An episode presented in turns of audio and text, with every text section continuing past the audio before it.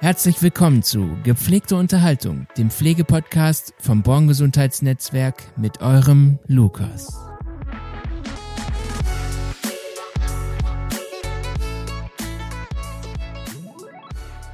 Schön, dass ihr wieder alle eingeschaltet habt. Ähm, heute habe ich wieder einen Gast äh, bei mir, der mich sehr interessiert und wollte euch den einfach mal vorstellen heute. Hallo liebe Petra.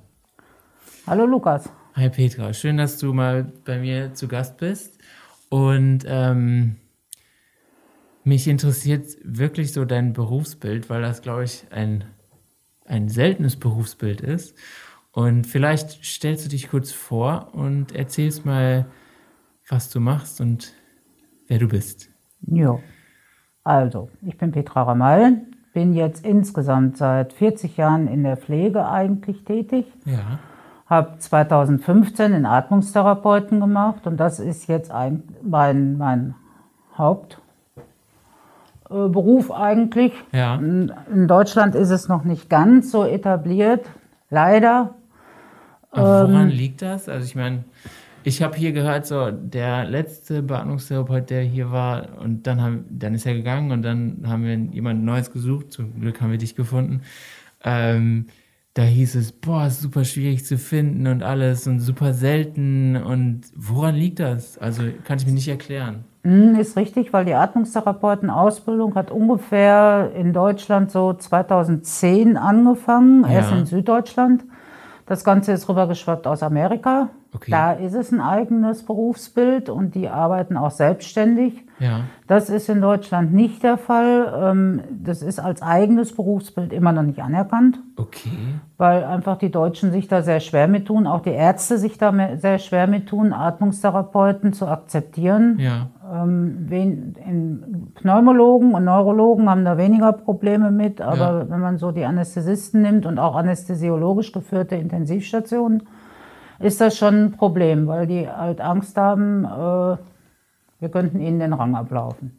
Ah, okay, also heißt das eher so, ähm, dass sie schon eher Angst haben, dass ihr denen was wegnehmen könntet. So ungefähr, ne? weil die, die steuern die Beatmung und das ist ja das, was wir in der Ausbildung über zwei Jahre auch lernen. Ja. Ja, Alles, was rund um die Atmung geht, rund um die Lunge und äh, wenn die Patienten dann beatmet werden müssen, auch das Abtrainieren von der Beatmung, das Weaning, ähm, das können wir alle steuern. Aber in Deutschland ist es halt so, nicht wie in Amerika, dass wir eigenständig arbeiten dürfen, sondern wir haben Ja. immer eine Supervision vom, vom äh, Facharzt. Ah, okay.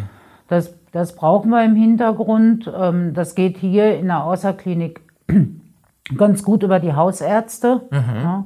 Gerade hier in Voko 1 und Voko 2 ist es mit Dr. Winter sehr gut abgedeckt, Ah, ja, ja, der jede Woche zur Visite kommt. Ja. Ähm, in der Klinik läufst du praktisch äh, unter dem, dem leitenden Oberarzt oder so. Ah, okay. ne? Und du bist dann auf Augenhöhe praktisch mit Ja. dem Oberarzt Ah, in den Pneumologien, in den Neurologien, in Ja. den Weaning-Zentren, ja. Ja. ja.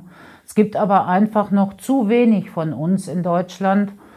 Ähm, wie viele es jetzt genau sind, kann ich nicht sagen. Aber als ich die Ausbildung gemacht habe, waren es so ungefähr 350 in ganz Deutschland. Wow, das ist wirklich nicht viel. Und ähm, ich habe ja jetzt in dem letzten Dreivierteljahr den Atmungstherapeuten für Neurologie und Neurorehabilitation noch dazu gemacht. Wow. Und davon sind wir sieben, sieben Leute in ganz Deutschland. Du Also, hast dich nochmal spezialisiert. Also nochmal, noch- kann ja. man so sagen, nochmal rarer gemacht für den Arbeitsmarkt. ja, genau.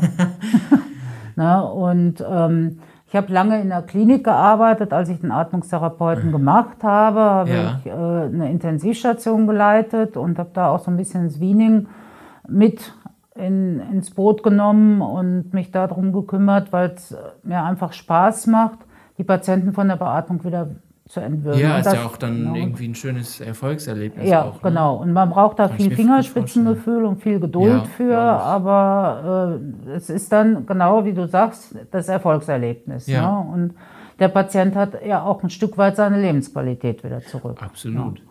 Und ähm,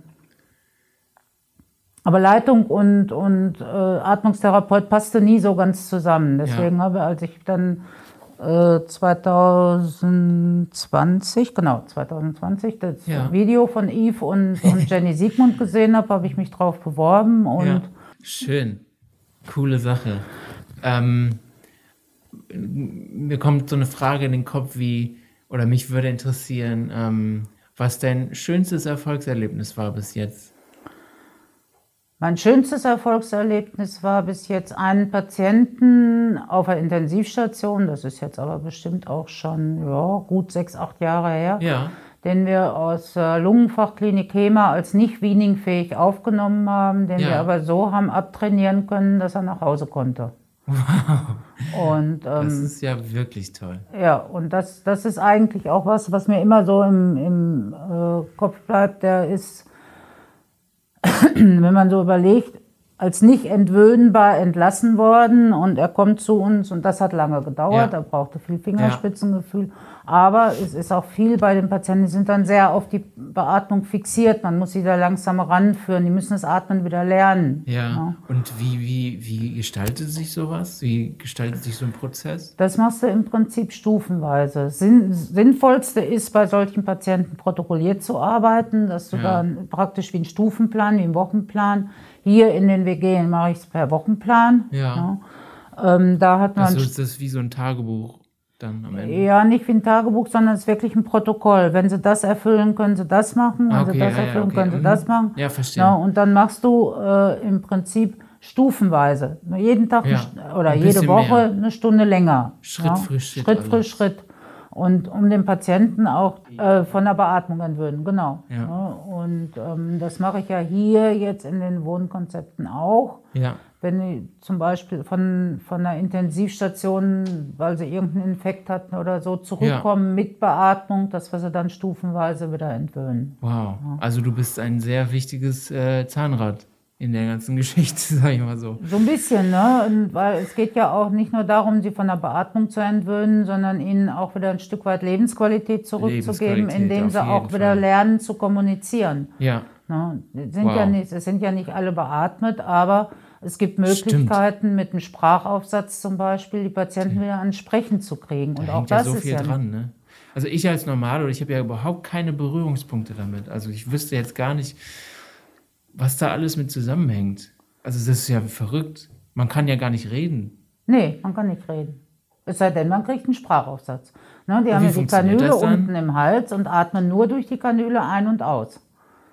Und wie, ist, wie funktioniert dann so ein Sprachaussatz? Äh, in dem, die Kanüle hat immer einen Block, Ja. ne, der mit Luft gefüllt ist, wo sie dann in der, in der Luftröhre auch festhält, damit Okay. die nicht rausflutscht. Ja. Wenn man den Block entfernt und einen Sprechaufsatz drauf macht, das ist, ist äh, so eine kleine Membran, die Einatmung läuft dann über die Kanüle. Ja. Äh, Die Membran verschließt sich aber bei der Ausatmung und dann geht die Luft oben über den Nasenrachenraum und dadurch können die sprechen. Verrückt. Wir hatten hier in Voko 1 ein sehr schönes Erlebnis Cool, bei ja. einem Kunden, der äh, fünf Jahre lang nicht gesprochen hat. Und als ich kam, habe ich ihn an einen Sprechaufsatz genommen. Und das war ein sehr emotionaler Moment für alle. Das, äh, glaub für ich. alle Beteiligten. Das war Verrückt. schön.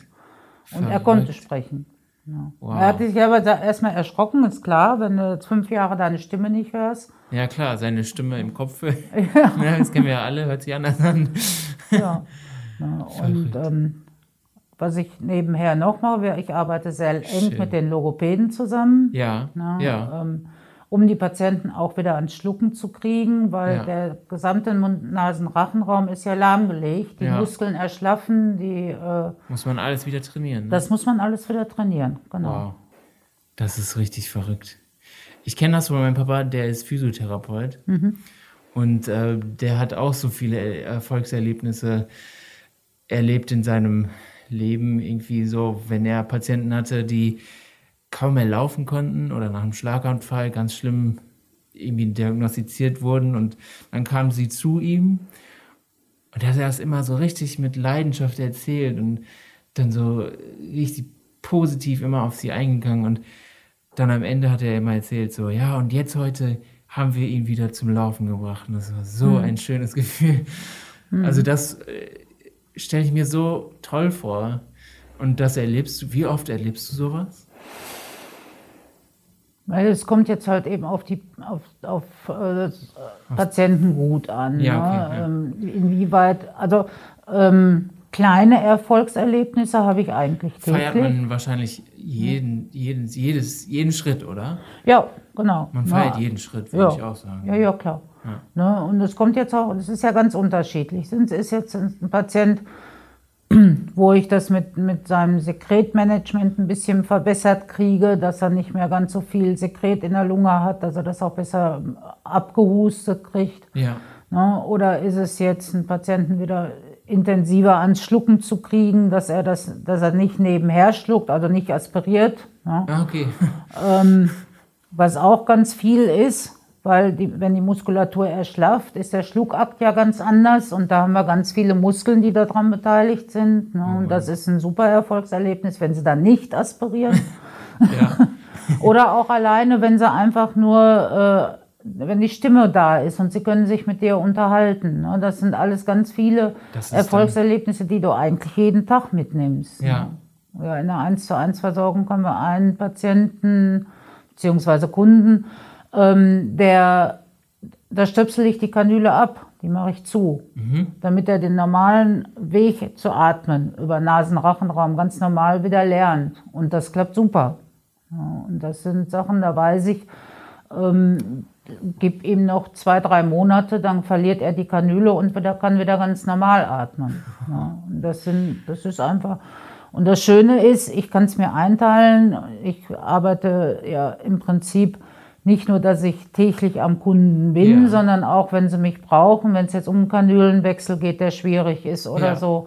Oder es, es passt mit der Kanüle nicht, dass ich mir eine andere überlege und so. Das, ich arbeite ja ganz viel Du mit musst der schon auch sehr pro- improvisieren manchmal auch, oder? Nö, improvisieren nicht, aber man muss dann mit den Providern ins Gespräch gehen, inwiefern, was gibt es für Kanülen auf dem Markt, Ah, okay. was, kann, was, was Ja. äh, können wir dem Patienten jetzt besser Ja. angedeihen lassen, ne? was, Ja. was, wo, wo kommt er vielleicht besser mit klar. Ne? Oder ähm, ein Beispiel jetzt in, in, in einer 1 zu 1 Versorgung hat, der, der, die Patientin ist beatmet und Ja. die, da hörtest du regelrecht die Beatmungsmaschine, das, da, da geht ganz viel Luft Ja, okay. entweicht da. Ne? Ja. Und äh, die Kanüle passt nicht richtig. ne? Und dann Ah, gehe ich mit okay. den Providern ins Gespräch und sehe zu, dass eine andere Kanüle und das haben wir dann letzte Woche gemacht und jetzt ist sie dicht. Ne? Also, Und es geht dir besser dadurch dann auch, oder? ja klar, sie hat ja die, den Geräuschpegel auch nicht mehr. Ah, okay, ne? es war super laut dann. Ja, ja, das ist super laut. Das hörst du ja, wenn ständig Luft nebenher pustet, das hörst Ja, du. okay.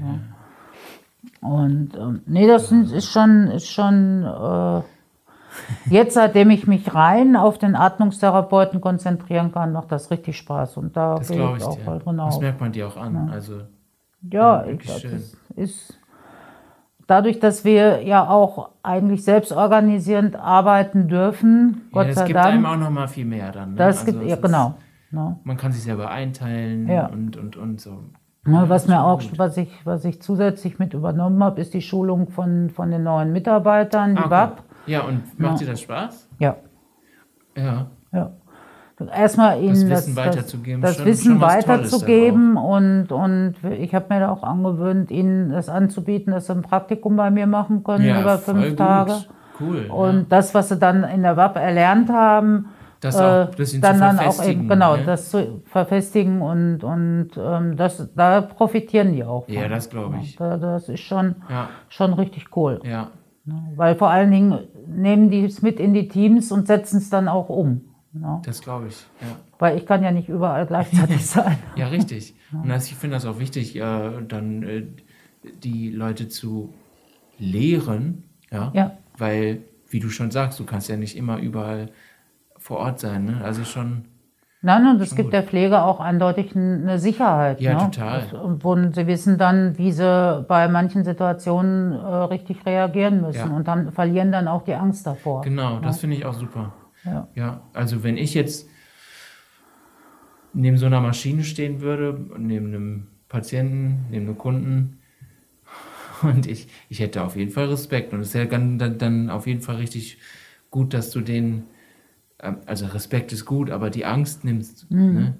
Ja. Also man darf keine Angst davor haben, aber den Genau. Respekt darf man auch nicht verlieren. Richtig, ne? ja, ja, Also genau. Sonst den wird man habe ich auch. leichtsinnig und denkt Ja, so, ach ja, komm, genau. ach, es passt Respekt habe ich vor, bei allen Patienten äh, vor der, deren Situation, aber äh, keine Angst, ihnen zu helfen. Genau, weil du dich auskennst, weil Genau. du dein Wissen Ja. gefestigt hast. So, Ja, ne? genau. Ja, finde ich gut. Was bedeutet Weaning? Weaning bedeutet, Ich höre das immer, Weaning, ja. Ja. wir machen Weaning. ja, wir Äh, das machen das. Weaning.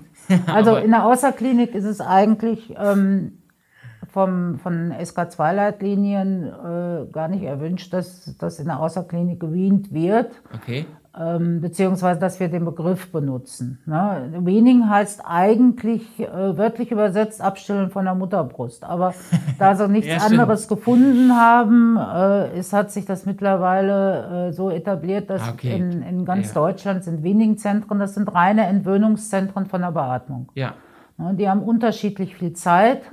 Und wenn das dann halt da nicht funktioniert, dass es nicht klappt, dass der Patient nicht entwöhnt werden kann, dann kommen wir zum Tragen hier in den Wohngruppen oder Ah. Ja. auch in der 1 zu 1 Versorgung, dass der Patient dann nach Hause kann und deswegen außer Klinik. Ja. Und die sind ja auch in den Wohngruppen praktisch zu Hause. ja, klar. Ist ja Und das heißt aber nicht, dass die Patienten gar nicht mehr entwöhnbar sind. Denn seitdem Ja. ich hier bin, haben wir auch drei Patienten erfolgreich dekanuliert und äh, Gut, dass du hier bist. ja, nu, ähm, ich mache das ja im- nicht alleine. Ich bin, bin Ja, du das, sind, das ist ja eigentlich greifen wir ineinander wie so ein Zahnrad. Ja, genau. Ne? Die Physiotherapeuten sind Ja. dabei, die Ergotherapeuten sind die Logopäden, die Pflege. Ja, Ne, und das, das geht ja alles nur gemeinsam. Aber gemeinsam haben wir alle Genau. dann das Ziel, den Ja. Patienten äh, da wieder hinzubringen, dass er wieder nach Ja. Hause kann. Ne? Ja, Ein schönes Beispiel haben wir unten aus Boko 2 letztes Jahr gehabt. Ähm, der hatte einen sehr schweren Covid-Verlauf, war ein älterer Herr, war auch ein bisschen dement. ja, Der kam anfangs mit nächtlicher Beatmung, das haben wir dann schrittweise reduziert. ja, Und bis wir jetzt irgendwann immer unter laufender Blutgasanalyse, was wir ja auch machen können, wir haben ein mobiles Gerät, ne, wir können die Werte kontrollieren und ähm, haben es dann nachts ganz weggelassen und hatten dann eine, in der Kooperation mit, mit der Klinik in Haltern, mit der Pneumologie in Haltern, Ja. haben wir eine hingeschickt, haben eine vorgestellt zum Dekanulieren. Das hat, Ja. er, hat er auch erfolgreich gemacht. Dann ist er hier noch ein bisschen aufgepäppelt worden, so Physiotherapeut. Die Angehörigen waren da sehr hinterher und sind jeden Tag gekommen, sind mit ihm gelaufen und er ist dann letztendlich von hier aus in der Reha und dann nach Hause. wow. Ja. Und ähm, das war natürlich für, den, für alle Beteiligten. Ja, das, schön. ist, das ist richtig schön, das ist Ja. eine Geschichte, die, die kann man auch ruhig nach außen tragen, weil ähm, das zeigt auch, Wiening in der Außerklinik geht. Ja, Ne? Weil die Patienten sind hier zu Hause, die haben ein ganz anderes Umfeld, die haben wesentlich mehr Ruhe, die können, ne, wenn die Vertrauen dazu gefunden haben, dass sie zur Pflege und zum Therapeuten, wenn die Familie damit integriert ist, Ja, ist es ein ganz anderes Umfeld als Ja. in der Klinik. absolut. Ich stelle mir auch mal vor, also äh, das kennen wir ja von uns selber. Wenn man krank ist, möchte, am lieb, möchte man am liebsten eigentlich nur zu Hause sein. Ja. Und wenn man jemandem so einen Ort schenkt oder schafft, dann äh, funktioniert das. Mhm. Äh, Hundertprozentig. Ja, und das ähm, kommt den meisten Patienten auch zugute. Das glaube ich. Das ist, ähm, und die sind dann auch, na, doch, sind drei Patienten haben wir erfolgreich, seitdem Ja. ich einen in Hema und zwei hier in Vogo 2. Hammer. Richtig schön. Es braucht halt Zeit und die Zeit haben wir ja, wir haben ja keinen Zeitdruck. Ne? Ja, das ist gut. Denn ähm, Hätte man wahrscheinlich in der Klinik schon eher, oder? Den, den Zeitdruck hast du in der Klinik. Ja, ja. Die ähm, Wiening-Zentren, die Neurologen haben ein bisschen länger Zeit, weil das ja auch eine ganz andere Erkrankung ist. Nerven ist immer, dauert Ja, ja. immer länger. Ja, Und die, aber die Pneumologen haben in den Wiening-Zentren im Prinzip auch nur vier Wochen und Ja. müssen die dann weiter verlegen. vier Wochen. Das ist ja, Das ist nicht viel. das ist nicht viel. Und je nachdem, was der Patient für eine Grunderkrankung auch mitbringt, ne, hat er noch irgendwelche Nebenerkrankungen, die ihm das Ganze noch erschweren. Ähm, dann dauert der Weaning-Prozess auch mal ein halbes Jahr oder ein Jahr. Ja. Ja, aber das heißt nicht, dass man ihn nicht davon abtrainieren kann. Ja. Ja. Man muss es einfach versuchen und mit ganz viel Das Geduld. Ja, genau. Einfach mal versuchen. Genau. Wer weiß, was rauskommt, so, ne? Das Ja, weiß man ja wirklich Ja, nie, und- oder? ja, Oder ja, kann man ja, das ja so dolle beeinflussen? Ja, indem, wenn der Patient sich darauf einlässt, ja klar. Ja, wenn man ihn wieder nach vorne kriegt und Ja, wenn er wieder ans Laufen kommt und mobiler wird und je mehr Zutrauen er zu sich hat, desto mehr Lebensqualität hat er und ähm, kriegt dann auch unter Umständen den Ansporn weiterzumachen. Ja, und, gut, ja, ja, stimmt. Das schon. Man Musst du den Menschen dann auch eher nochmal ein bisschen mehr Selbstvertrauen schenken erstmal? Oder wie baust du so eine ja. Connection dann zu den Menschen auf? der, erstmal müssen sie Vertrauen zu mir haben. Ja. Ne? Wie schaffst du das? Und mit ganz viel Ruhe und Geduld. So wie ich eigentlich bin. Ja, stimmt.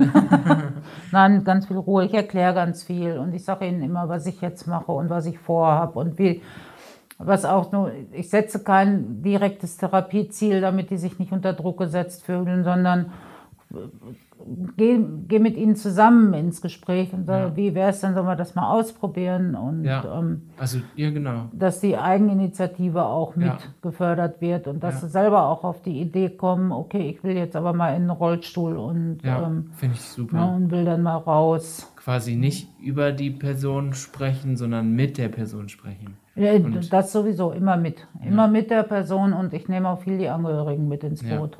Ja, gut, das schafft sehr schnell wahrscheinlich so ein Vertrauen. Ja, und dann äh, kann man, dann sind sie auch gewillt, wenn sie Vertrauen zu mir gefasst hat, dann sind sie auch gewillt, wirklich richtig mit zu trainieren. Denn man, Ja. oft ist es wirklich, es ist ein konsequentes Training, und das Training. erfordert auch äh, Disziplin von dem Patienten. Absolut. Klar. Ja. Ja. ja, das äh, kann ich gut nachvollziehen. Ja. Was macht dir am meisten Spaß?